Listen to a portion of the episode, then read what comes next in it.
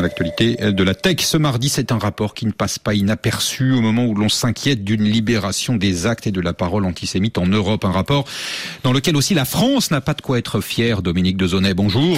Bonjour Jean-Baptiste. Ce week-end, euh, Dominique X, l'ex-Twitter, euh, a effectivement euh, publié son tout premier rapport de transparence hein, sur le contrôle des contenus, un exercice que l'Union européenne impose désormais à tous les grands réseaux sociaux. Et dans ce document, Dominique, eh bien, les internautes français y apparaissent comme les champions d'Europe des propos violents et haineux sur la toile. Hein.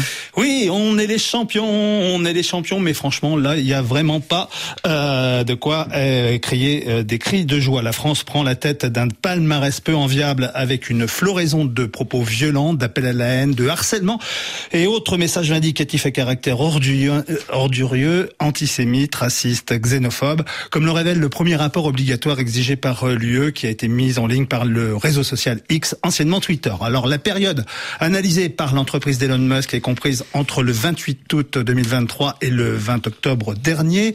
Le document compare euh, et affiche le nombre de signalements de suppression de contenus illicites et de suspension de comptes qui ont été opérés par la société américaine à travers les pays européens.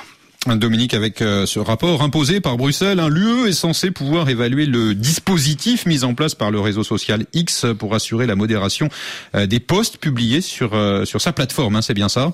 Oui, la plateforme X indique ainsi avoir supprimé 16 288 messages problématiques dans l'Hexagone sur la période considérée. Le rapport révèle aussi que la diffusion des messages illicites en France, en France est largement supérieure à celle de ses proches voisins. En comparaison, le réseau social en Allemagne a supprimé 7160 messages litigieux et 7743 en Espagne, qui est pourtant euh, considéré comme le pays de l'UE le plus actif sur le réseau X en raison du nombre de ses utilisateurs. Dans le détail, le rapport pointe que près de 4300 messages de harcèlement en France ont été traités par les systèmes de modération euh, de X, auxquels il faut ajouter 6000 propos violents, le reste concernant des contenus à caractère pornographique.